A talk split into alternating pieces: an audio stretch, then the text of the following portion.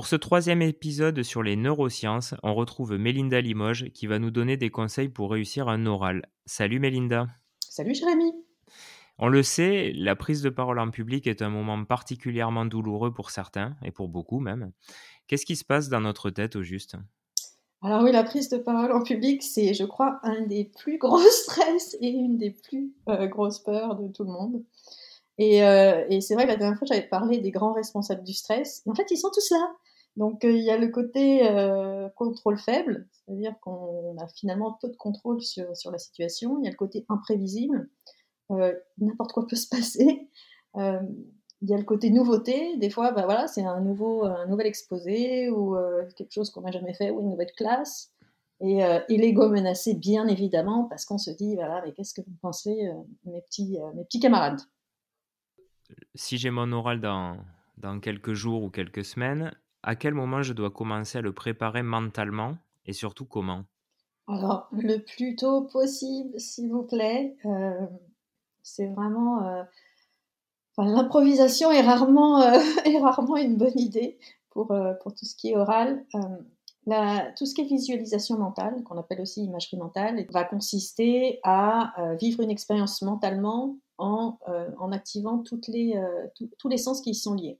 En gros, ce qui se passe, c'est que votre cerveau, il fonctionne un peu comme un ordinateur. Donc, il va, euh, tout, ce que, vous vivez dans votre vie, il va l'enregistrer quelque part. Et quand vous, vivez quelque chose de similaire, il va aller chercher le fichier correspondant, l'expérience précédente correspondance, pour pouvoir juger est-ce que c'est dangereux, est-ce que c'est pas dangereux. Donc, typiquement, si le, dernier oral que vous avez fait s'est mal passé, eh ben, il va aller chercher cette expérience et vous allez être hyper stressé.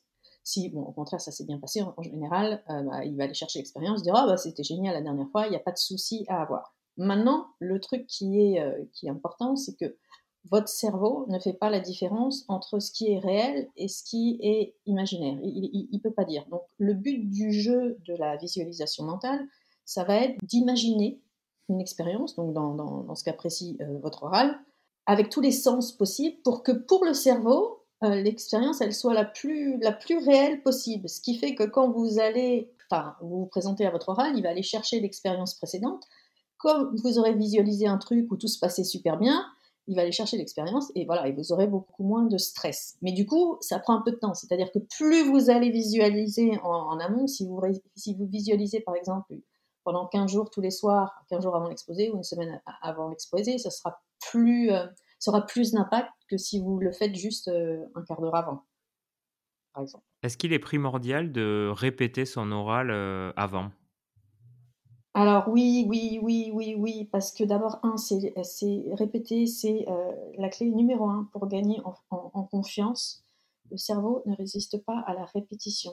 Et, plus que répéter, en fait, c'est le faire vraiment dans les conditions, dans les conditions de l'oral. Donc c'est pas, je ne sais pas si vous arrivez, moi ça m'est arrivé ça de, alors à l'époque c'était des présentations que je faisais, mais de, voir le texte, etc., euh, dans mon canapé, et euh, même pas en parlant euh, à haute voix dans ma tête, et en fait me planter totalement, parce que ça n'a rien à voir. Il faut vraiment le faire à haute voix, dans les conditions du direct, je dirais, donc c'est-à-dire que bah, vous mettez debout, si vous allez être debout ou assis, ou si vous avez un, vous avez un clicker, quelque chose, des, des diapos à faire, défiler, bah, vous faites l'exercice en même temps pour que vraiment, quand vous allez euh, vous trouver le jour J pour votre oral ou votre exposé, en fait, pour votre cerveau, ça sera comme s'il l'avait déjà fait parce que vous avez répété toutes les, dans, vraiment dans les, conditions, euh, dans les conditions du direct. Donc ça y est, on est le jour J, je suis à quelques minutes de l'entrée dans l'arène et là je me sens complètement vide, je transpire, mon cerveau s'emballe, j'ai l'impression de suffoquer, je fais quoi, Mélinda? À l'aide? Alors, on ne panique pas. Non, juste avant, moi, ce que j'utilise tout le temps, c'est faire la posture, alors qu'on appelle, c'est la posture de Wonder Woman. Et si vous m'écoutez, faites-le en même temps, vous verrez, vous mais vous mettez les pieds bien ancrés dans le sol, les mains sur les, sur les hanches, vous sortez la poitrine, les épaules en arrière, vous relevez un peu le menton, et là, vous faites un méga sourire. Et vous verrez que c'est hyper difficile quand vous êtes dans cette position-là d'avoir une pensée négative. Donc déjà, c'est même limite impossible. Donc déjà, c'est une première chose.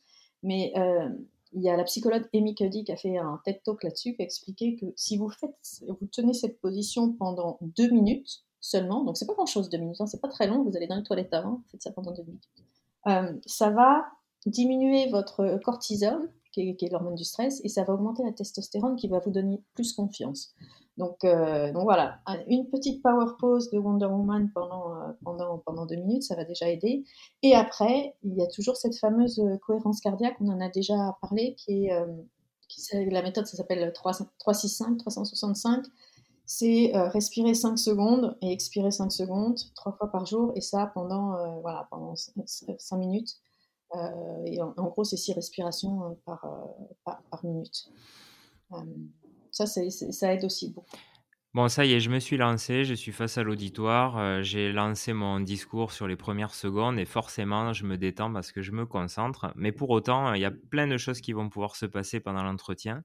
Euh, comment je fais, en gros, pour euh, rester concentré, ne pas me laisser déstabiliser par l'environnement?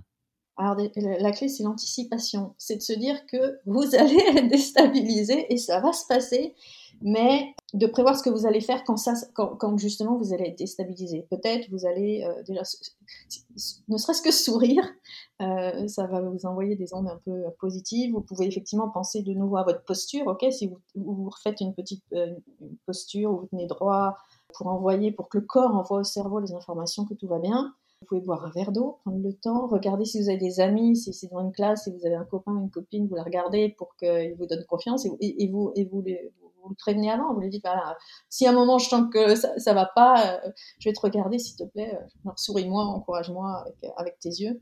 Et puis, euh, et, et, pensez à, toutes les fois où vous avez fait des choses qui étaient un peu aussi difficiles et que ça s'est bien passé. Donc, euh, donc oui, anticiper et euh, ça sera la façon la plus simple de ne pas perdre pied quand, euh, quand des choses imprévues arrivent. Bon, à la sortie de l'oral, hein, qu'il ait été bon ou mauvais, une chose est sûre, on est soulagé. On peut respirer. Mais comment faire pour apprendre de cette expérience et être plus fort la fois d'après? Alors, il y a deux choses. Déjà, si ça s'est bien passé, ancrer le moment. Qu'est-ce que j'appelle ancrer C'est vraiment de, stopper et de, se dire Waouh, là j'ai fait un truc, ça s'est super bien passé et c'est génial. Et, si possible, de l'amplifier. C'est-à-dire, si vous sentez par exemple, je ne suis pas super fier de vous, et ben, vous augmentez ce sentiment, vous faites pour que ça devienne encore un peu plus fort. Parce que du coup, ça sera plus facile pour, euh, pour s'en souvenir quand la prochaine fois, vous, vous aurez besoin d'aller rechercher comment ça s'était passé la dernière fois pour euh, vous donner un peu de courage pour le prochain, le prochain exposé. Et puis si ça s'est mal passé, c'est pas grave. Euh, il faut vraiment euh, voir euh, tout ce qui est, voir que tout est apprentissage en fait. Qu'est-ce que ça, si ça s'est pas passé comme vous vouliez, qu'est-ce que ça vous a permis d'apprendre? Peut-être que, bah voilà, du coup, c'est juste des nouvelles informations à prendre en compte pour que la prochaine fois, ça se passe le mieux possible. Ça y est, je crois qu'on est chaud pour réussir notre prochaine oral. Et lors de l'épisode suivant, Melinda va vous apprendre à gagner des points de confiance pour être encore plus performant. À la semaine prochaine!